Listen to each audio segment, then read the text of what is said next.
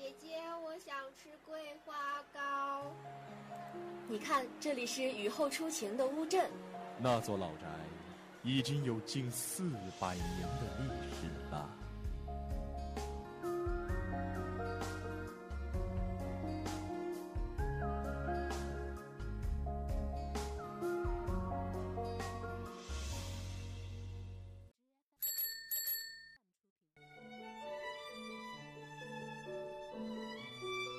在巷子的那一头看风景，我站在巷子的这头看你。昨天的阳光被外婆酿成了米酒，今天的人间依然烟火辉煌。这里是 FM 九十五点二，畅谈方圆五百里，遍览俗世千万家。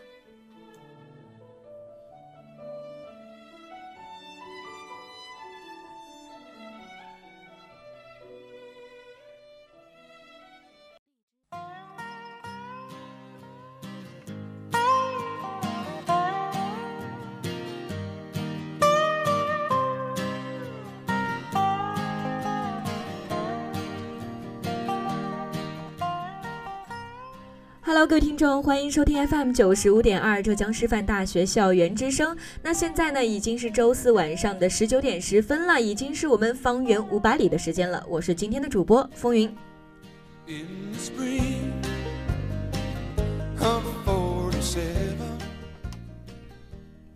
本期的方圆五百里呢，还是同样要跟大家分享三个板块的内容。首先，在第一个板块“方圆新鲜事”将带给大家三条新鲜的资讯；在第二个板块“高能玩家秀”，让我们来一起听一听嘉宾带给我们怎样的高能体验；在第三个板块“美食集结令”，今天风云又要带着大家去吃美食了呢。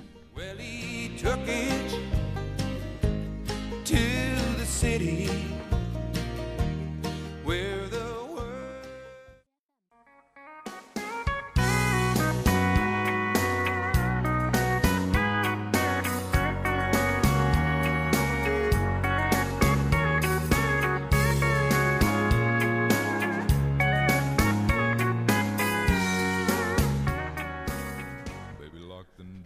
首先来到的是第一个板块“方圆新鲜事”。第一条资讯：十一月的义乌，我想和你跑着一起过。那现在呢，日子已经开始渐渐的变冷了，那胃口也是借着贴秋膘的名义，也渐渐的放大了尺寸。所以说，相信每位吃饱了的朋友们，在茶余饭后呢，一定又在后悔今天又多吃了一口饭菜呀。不过这些都不是什么大问题，只要大家可以迈开腿，你也可以养成最满意的身材。这不，精华吃两口，义乌走一走。眼下呢，二零一八年义乌国际半程马拉松已经进入到了最紧张的报名阶段了。有意向的小伙伴们呢，可以百度搜索相关字眼来登录活动官网，就能够成功的加入秋季马拉松的队伍里面了。那这次主办方呢，为了迎合大部分参赛者的需求，来设置了半程马拉松、迷你马拉松和亲子马拉松三个项目，大家可以根据自身的身体情况选择相应的比赛项目。那比赛正式开始的时间呢，是定于了十一月十八号的早晨八点。赛程安排呢，是从义乌市梅湖体育中心出发，经过义乌市档案馆广场和江滨花园。那么完成了热身运动的我们，一起并肩奔跑在小道上面，在彼此都能够适应的速度下面前行。义乌这一角的风景，就在整个赛程里面被我们看尽了。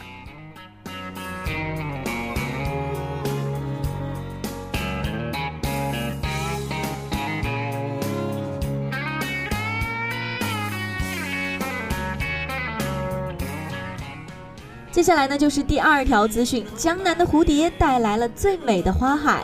青山田园其实是江南第一家打门前走过就一眼能够看到的别致。小桥流水呢，是古老名镇里面慢慢远去的日子。都说啊，江南春景好风光，可是这浦江的秋景也不见得会逊色多少。从西双版纳空运过来的蝴蝶飞舞的样子，像极了他们的俗名——彩色的精灵，会飞的仙子。还有那些扰乱人心的粉黛乱子，从绿叶做的底座上抽出发丝样纤细的粉紫色花穗，分分钟能够俘获你的少女心呢。别怕我们金华的小盆地秋天走得太快，来不及留下你的美丽。跟紧我们的步伐来参加这场盛大的节日吧！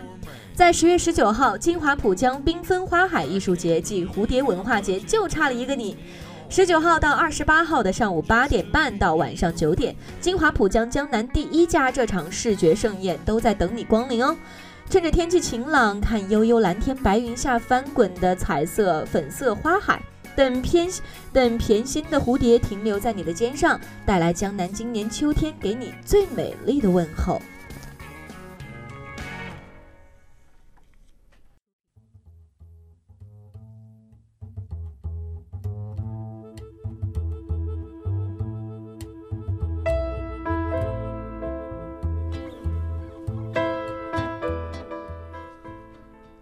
了，现在来到了第三条资讯，边走边拍，金华摄影比赛在召唤你了。在金华呢，其实有两个颇负盛名、景致独特的地方，那就是南山和北山围绕着的金星雾女星争华之地——双龙洞和金华山。在校园的附近呢，充满着文化气息的八永楼，还有着神秘传说的八卦村，也是出行的好去处。即便是在大学的校园里面，也总是有那么几个角落的美景，让人忍不住驻足。那么，喜欢摄影的小伙伴们，想不想在这秋高气爽的日子里，扛起长枪短炮，来一场说走就走的秋游呢？来用镜头捕捉独属于你和这个城市的回忆吧。假如你的摄影作品能够从众多作品中脱颖而出，还能够抱回一个大大的奖励哦。最美金华风情旅游摄影比赛正在持续征稿当中。如果你最新摄影，也愿意和大家分享你眼中的美景，那么就在金华旅游公众号上下载报名表，和各地的摄影爱好者们一较高下吧。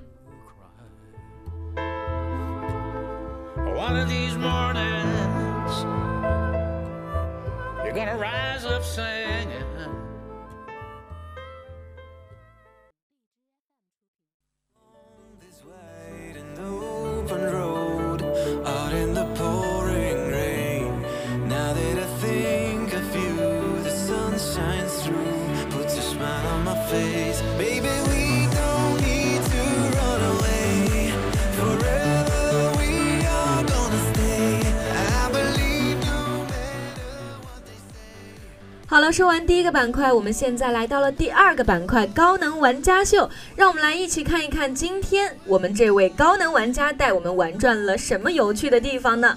首先，我们有请今天的嘉宾来给我们做一个简短的自我介绍吧。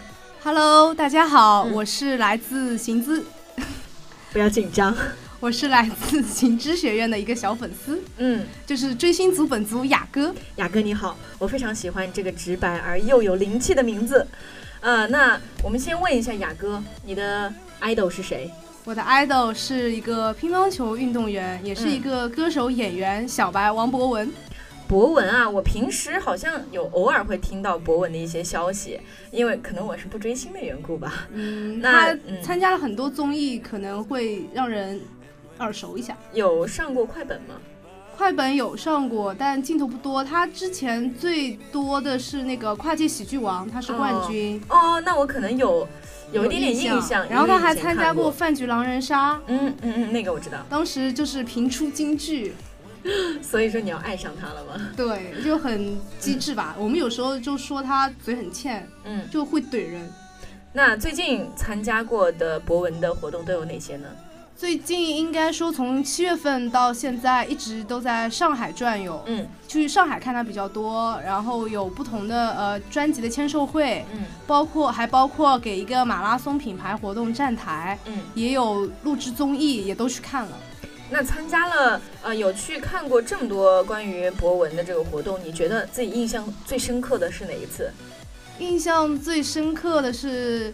签售会两两次签售会都上台和他互动玩游戏，但是，呃，最开心的是那个马拉松活动，因为获得的奖品最丰厚。哦，那我们刚才说到你已经参加过两次的签售会了，像我的话平时是不怎么追星的，所以说想让雅哥跟我们分享一下，在追星的过程当中，呃，跟我们科普一下这个博文式的签售会。是怎样的一个流程？王博文的签售会一般会有一个主持人，就刚开始就热场嘛，等到他来的时候，就粉丝肯定就尖叫啊，就给他最好的应援。对，然后也要吸引路人嘛，他一般都是在那种公共场合，就广场啊或者商场中庭，嗯，就是吸引路人，然后吸引粉丝。嗯然后一般主持人会跟他进行一个很简短的采访，就是跟他互呃访谈一样嘛，就让他介绍一下专辑的设计理念呀，然后包括专辑里面有什么，或者说呃在制作专辑的过程中，他背后有什么故事，嗯就都会提。当时就看他就怎么说，然后其实每一次说的也东西也都差不多啊，就粉丝听多了就都会背了。但其实大家粉丝在听博文讲东西的时候，可能关键不是在听他讲什么，主要是就是看他嘛，对，就只要拼命的看他，然后拍他，就那个快门声就哐哐哐哐哐的。就可以感受到在台下所有粉丝的热情。嗯，那如果当时在呃签售会的举办地方会是比较隐秘吗？如果说就是全部都是呃台下都是粉丝，不会，他一般都会选那种公共场合，就嗯比如刚才说的商场的中庭呀，或者是广场上呀那种，肯定报批过嘛。然后除了粉丝，还会有路人。然后粉丝一般因为会提前买好专辑，嗯就会是内场。然后如果是路人的话，就肯定就是外场嘛，就就围着那个铁栏杆，就趴着凑凑热闹，看看他嗯唱歌什么的。他签售会也会唱歌的。呃，就是刚才我有提到过，就是说不会打球的歌手不是一个好演员这句话吗？对，对、哦他以前是乒乓球运动员，。我想问一下，就是他在现场一般都会唱一些什么类型的歌曲？他在签呃签售会现场肯定是唱他自己新专辑的嗯歌嘛，然后一般来说是有那个音乐的话是完整的会有一首歌，嗯然后剩下的时候就看他心情，或者说是看粉丝能不能 Q 的他开心，然后让他再清唱另外一首。其实就是粉丝啊、一般爱豆都会做一些让粉丝开心的事情了。对，然后粉丝我们也会 Q 他，嗯，那你们在签售会的现场会做一些什么内容呢？就我们曾经有过，就为了吸引他注意，就是嗯做他各种表情包的那种 Kitty 版。嗯，然后就是，但是我们觉得都很好看啊，但有一些表情包就是有点黑图那种感觉了。啊，然后他有时候就会怼我们说：“你们都拿那些我的黑图，还想让我叫你们上台玩游戏，这就怼我们嘛。我感觉这博文在怼你们的时候会非常的接地气啊。”对，就是我们平常日常的相处，就是嗯怼天怼地怼粉丝，然后每一次大家都绞尽脑汁想怼的对方哑口无言。就是之前我也听到过一个消息，就是博文在说啊、你们的你们这些粉丝都是什么妈妈粉，这是因为什么呢？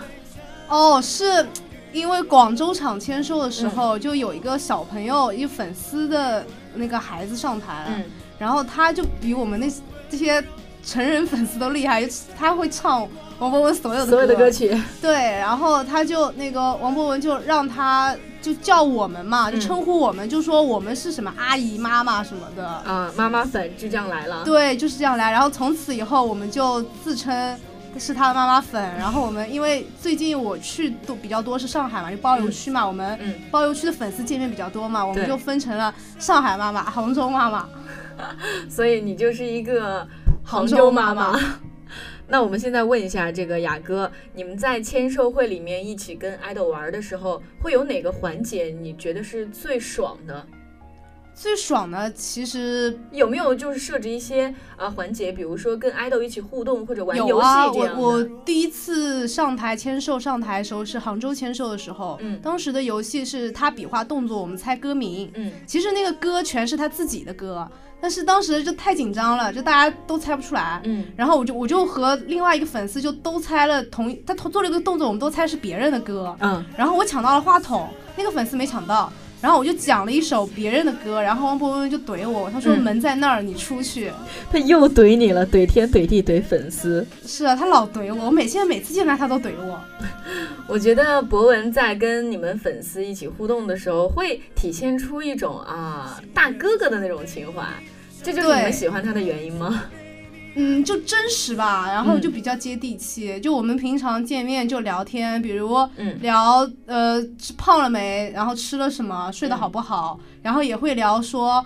呃不吃早饭会胖的，不利于减肥，或者就说什么呃男朋友啊有没有男朋友什么的。那你有男朋友吗，雅哥？有啊，但是我我有被博文所发现吗？对，就我之前就和他吐槽，因为他的签售会都喜欢选在节日的时候，我就和他说嘛，我就说七夕陪你过，中秋也陪你过，他就以为我没有男朋友，就怼我是单身。嗯我说我有男朋友，他不信，然后非得我拿照片出来，然后我就把照片拿出来给他看。然后也跟他提了，就说其实我男朋友不喜欢我追星，因为他嗯觉得你是他情敌。然后他就笑，然后他看了那个照片以后就说，嗯、我觉得我对你男朋友构不成威胁，你回去和他讲一声，就不要担心了，好吗？后来两次签售的时候，他都主动 Q 我男朋友，嗯因为我们一般签售就是粉丝排队一个个上去，嗯专辑拿报上去给他签嘛。嗯，然后他就一般这个时候我们都会和他就聊天嘛，不然就很干呐、大家沉默也很对奇怪，也很奇怪。然后他就主动 Q 我说：“你怎么不带你男朋友来看我？”嗯还问我：“你带你男朋友来，他会不会打我？”后来再后来有一次签售的时候，我上去的比较早，因为我想早点签完，然后就好好的拍照嘛，在台下拍他照片。嗯。然后签完以后，他就主动说：“你签完你赶紧去找你男朋友吧。”嗯，我就很无语，然后我就和他说：“哦，我明年带男朋友来看你好了。那你啊、呃在雅哥跟我们分享他的 idol 接地以接最接近最接地气的方式，然后跟他们粉丝一起交流啊之类的，我觉得是在签售会上最好的一种呃交流的方式，是吗？那你觉得在交流会上面，如果跟 idol 这样近距离的接触，你刚才有讲到你们拥抱了吗？”嗯，那你们近距离接触的时候，你内心的心情，快来分享一下。其实拥抱是真的很不容易。之前第一次就杭州场签售嗯上台的时候，也和他求拥抱，但被他拒绝了。为什么？他就说，就就是因为当时我们是游戏玩输了嘛，啊，然后就要就输就淘汰了嘛，然后所以说你们还会在签售会上玩游戏吗？对，就淘汰下台前就和他求拥抱，他就说，就嫌弃我们玩的那么差那游戏，就说抱什么抱啊，下回去吧，就就打发我们就走了。然后后来再一次那个马拉松活动的时候，我就没敢求拥抱，因为我觉得他可能会嫌弃我们，就不想跟我们抱吧。然后最后一次就是好呃上海签售的时候，嗯就是那个主持人也很配合，就是去 Q 他说要爱的抱抱，嗯然后他总算就可能也半推半就吧，就同意我们抱他了。然后那一次就抱到他，然后抱他的时候我就真的很激动，因为整个人感觉如获至宝。对，因为之前被他拒绝过，嗯，然后又上台好几次都都没什么近距离太近距离的接触，然后我就那一次就抱他的时候我就。说王总，我总算抱到你了，然后他自己也笑了。那你这个妈妈粉当时内心一定是无比无比的激动了。对啊，我当时就因为那场，就那一次抱他那一次也很巧，虽然我被淘汰了，但是只要是上台都有签名照。嗯，对，然后那个就没上台粉丝就超嫉妒我，我那些好朋友们，啊因为我已经有那一次是我第三张签名照了，已经是，就是今年夏天，就是我获得了第三张他的签名。就是因为你经常会去他的签售会，然后获得的专辑啊之类都会比较多，是吗？不是呃签名照就是纯粹是中奖了啊，中奖，对，三张签名照有一张是我网上那个微博抽奖，就是他之前有那种官方的品牌活动，就转发微博抽奖嘛，就抽到我。然后还有一张是就是那个马拉松活动，嗯马拉松活动当时他是要有一个那个宣有一个宣宣传的作用嘛，嗯。然后当时那个主持人为了呃就互动嘛，让大家热场子，就提一些关于他的问题，然后让粉丝抢答嘛。嗯，当时就问了一个问题，是说，呃，王博文出门必带的三样东西是什么？那你当时有猜猜对这个问题？其实我一开始没有猜出来，嗯但是因为我前面两个粉丝，呃，就是他们有猜对的部分，也有猜错的部分，嗯，然后我综合了一下他们粉丝，再加上主持人的提示，就获得了一个真理。获得了一个正确答案。嗯，然后就刚好在那个主持人说这个问题找最后一个粉丝回答的时候，就突然就我就很激动嘛，然后那个粉丝那个主持人就看到我，嗯。然后就请我回答问题，然后我就答对了。就他必带的三样东西是手机，然后那个品牌的牙线，嗯。以及钥匙，就家门钥匙。所以说那个牙线他当场呃这么说，是因为要做宣传，还是他平时真的在做？他真的在用那个牙线，然后啊刚好他就是那个马拉松活动是那个牙线的那个品牌嗯。举办的活动，所以也起到了宣传对，就非常的巧，就很配合，就就是很完美吧。嗯。然后我就答对了那个问题，然后我就上台，然后我本来以为就只有签名专辑的，嗯，其实签其实签名专辑我们不稀奇，因为我们自己可以买，自己可以签售可以买。对但，是签名照很稀奇，嗯，然后那一次竟然又有一张签名专辑，又有一张签名照，所以又中了大奖。对，所以几次活动加起来，我总共有嗯三张签名照，我就嗯超开心。那呃，参雅哥参加了这么多博文的签售会啊，还有马拉松站台观的这些活动，肯定已经像刚才获得了很多很多的礼物啊、大奖，都说自己嗯超级开心了。那我觉得其实你们呃在平时去见爱豆的路上，也会遇到很多志同道合的朋友，对，爱博文的那些人。那所以说你们在之间有没有发生一些呃有趣的事情？比如说来一场未知的邂逅这样？哦，说起这个有哎，就是嗯我们、就前两天他在上海有有那个时装周的活动，嗯然后我们有一个粉丝，就是因为去看他嘛，但是就看完以后不是大家活动结束就大家就各回各家嘛，。对，但是因为他是杭州的，然后那天又有点晚，然后他们就是结束活动结束以后就去一个好找一个地方吃饭，嗯。结果那个地方有点偏，就太晚就回不去了。嗯，回不去以后，就两个女孩子在上海的街头，就是游荡。游荡，又很晚，又很偏僻那个地方，然后两个人就非常的呃呃，有点紧张，然后确实也不太安全，说实话。嗯的确的，然后我们其中一个粉丝就邂逅了一个很帅气的小哥哥，嗯。然后他竟然他那天可能就特别激动吧，嗯，他说他是他头一回冲上去问那个小哥哥要了微信号，然后就聊了好几天微信，然后也在我们群里就给我们直播就聊天，然后就那个粉丝也超激动，我们都说他遇到了爱情。所以说就是大家在追星的过程当中，也可以遇到一些自己平时有可能会成为玩的非常棒的志同道合的朋友，嗯。那呃，每次粉丝去这些签售会啊，这些大型的活动现场，可能希望自家的 idol 啊、被呃，比如说他的现场呀，希望他整个状态都是非常棒的。那你觉得你近几次去的活动里面，你有没有什么不太满意的地方？不太满意的就是上海签售会的时候，嗯因为是在室外嘛，那个万达广场的的那个室外一个地方，嗯，因为活动是接近傍晚，就天黑，灯光不太好，比较暗。然后它的签售会是这样的，就是你买够十张专辑的话，可以获得合影的机会。嗯。有很多人，很多粉丝就会为了那个合影就买十张专辑，就去网上找代签，嗯。就是会有很多粉丝去不了现场嘛，就让去能去现场的粉丝帮忙代签，就大家凑十张专辑合影，嗯。结果那个合影就拍的巨烂无比，灯光不好，然后那个工作人员每一次都把粉丝拍的很难看，所以说大家粉丝内心崩溃了。对呀、然后大家没有摆好 pose 的时候就嗯拍，然后那个工作人员也很神奇，就有的时候你可以和那个王博文一起摆 pose，可以有肢体接触，但有时候又不可以。一切都看当场那个工作作人员的心情。情，所以我们就很不爽，很不舒服。那你当时应该是没有呃有肢体接触的机会吧？对，就被阻止了，就很难受。好冷漠，好无情。对，那当时呃肯定这么不开心的话，我觉得应该是灯光的原因让你们没有拍出特别完美的照片。对，那然后这些照片在最后自己有收到吗？有那个合影的照片，就是签售十张专辑那个合影的照片，嗯是用我们自己的手机或者相机拍的。对，但是像我之前就是上台和他互动玩游戏的那个照片，是工作人员拍的。嗯但是我至今为止就和他不同的活动上台和他合影四次，到现在一张合影都没见着。真是有点遗憾呢。是啊，而且我和他的工作人员说了，我就跟他说，我说我就是上海那一次。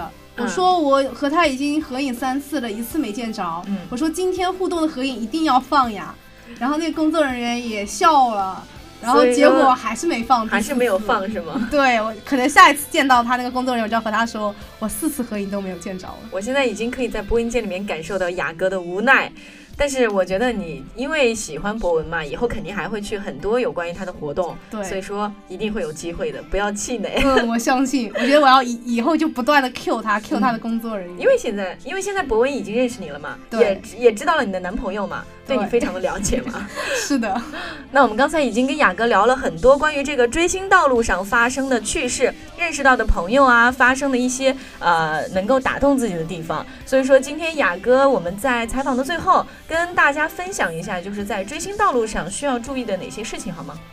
最注意的就是适度追星、适度消费吧。就是可能我的同学也会开我玩笑，觉得好像我很有钱，天天追星的样子。因为确实最近追星追的比较多。嗯。但事实上，我也是要精打细算。我一般都去那一些呃不需要买黄牛票的，就可以免费去的，和后援会报个名就行的那种活动。就相当于你自己只要掏一个路费，然后去可以去看他好几个小时的那种，就比较划算吧。嗯。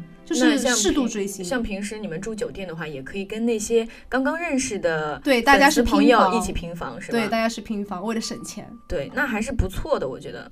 对，可以认识天南海北志同道合的朋友，然后还可以啊，适度的追星去，呃，感受一下我们自己爱豆身上那些闪光点，然后自己来学习，是吗？对。所以说，其实追星这件事情啊，还是非常的有意思的。我觉得对于路人来说，可能没有太大的意义，但是对于自家粉丝来说，其实追逐爱豆是一件非常有趣、快乐的事情。但更多时候呢，其实我们应该知道，就像刚才雅哥跟我们分享的，要去呃追逐他的话，主要是因为他身上的一些亮点，自己能够学习到，然后。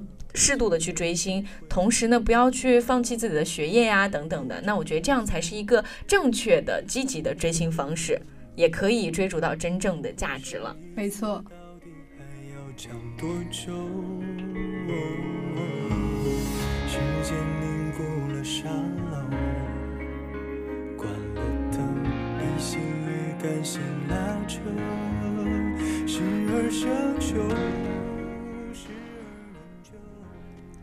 好了，那我们本期的高能玩家秀呢，也是跟雅哥分，也是听雅哥分享了很多的关于自己追王博文的有趣的事情。那在本期呃高能玩家秀最后呢，也希望雅哥来跟大家说一声再见，然后可以希望期待一下下一次在播音间的相聚。好的，那么大家再见了，拜拜。好。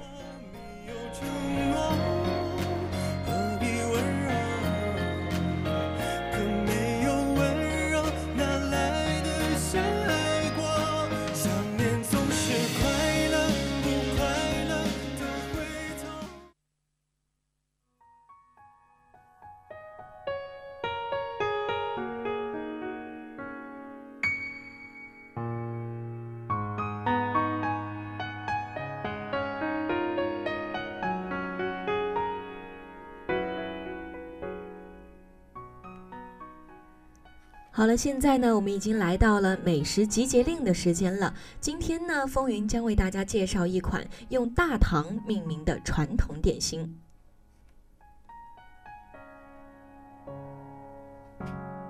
风尘牡丹描绘在青砖白墙，西府晚唐木放出血色残阳，远方的游子静静哼，三江街冰湖路八百二十一号，在厚重的黑色木头招牌下面是一家小小的点心店。黄色的灯光像是油灯摇曳的火，墙上被木条分割出的小格子有着老式雕花窗的味道。这是一家只有十来个平米的小店。执着地在闹区里用一块一块小巧精致的点心，试图找回遗失在千年长河里的大唐气象。在人来人往的市中心，这一家叫做“礼部尚书”的老点心店，仿佛是闹中取静的一隅。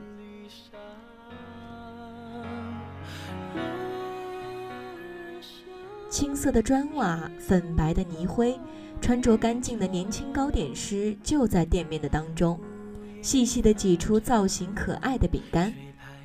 他低着头，仿佛正对着店门口的车水马龙，全部和他没有关系。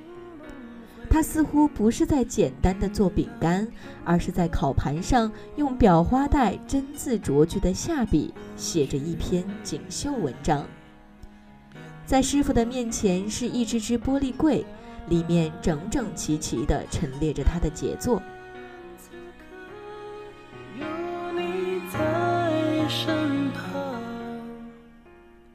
礼部尚书主打中式点心，这一点可以从顾客心满意足地提走的小纸袋上看得出来。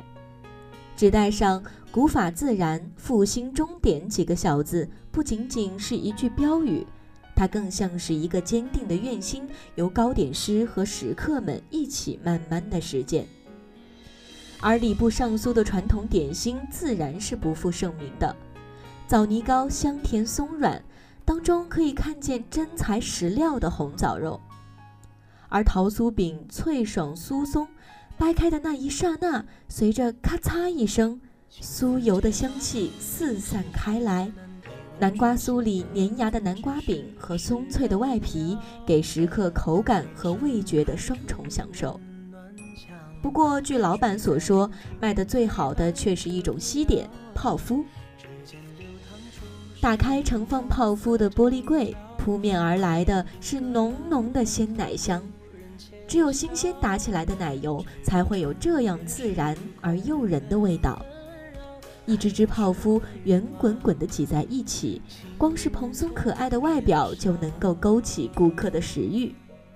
而咬下了一口呢，唇齿之间首先能够感受到的是柔韧的外皮，而外皮像是甜味的前奏，淡淡的牛奶鸡蛋味。在微微的弹牙口感之中盘旋着，很是清爽，能够更好的衬托出给奶油的浓郁和香醇。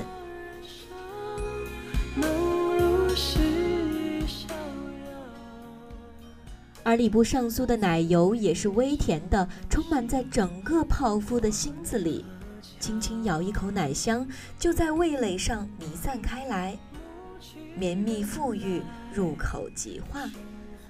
其实糖的存在感并不是很高，仅仅是起到提味调香的作用，在保证美味的同时呢，也能够适合大多数人的口味。也难怪礼部尚书的泡芙会得到这样好的口碑了。在具有浓浓中国风的小店里，像泡芙这样的西点也是不少的。喜欢西点的顾客往往偏爱他家的牛奶条。看似圆润的牛奶条，其实是由层层的酥皮密密堆叠起来的，还撒上了一些白芝麻。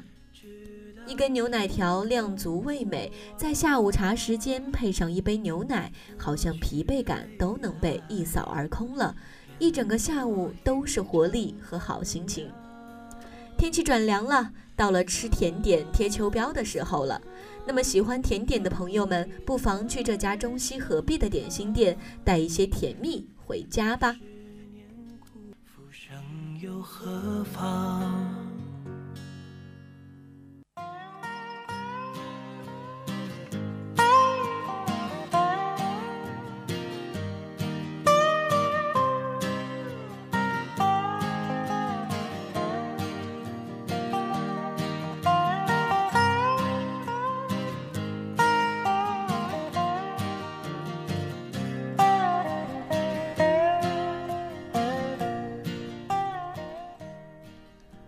这一期的方圆五百里呢，我们一起播报了义乌马拉松和浦江缤纷花海节的消息，同时呢，也传递了金华摄影比赛的资讯。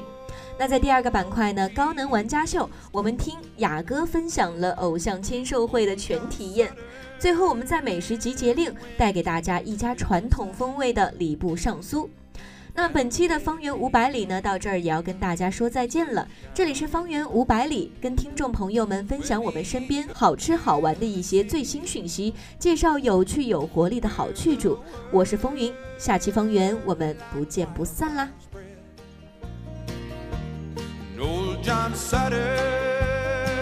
Soon came wishes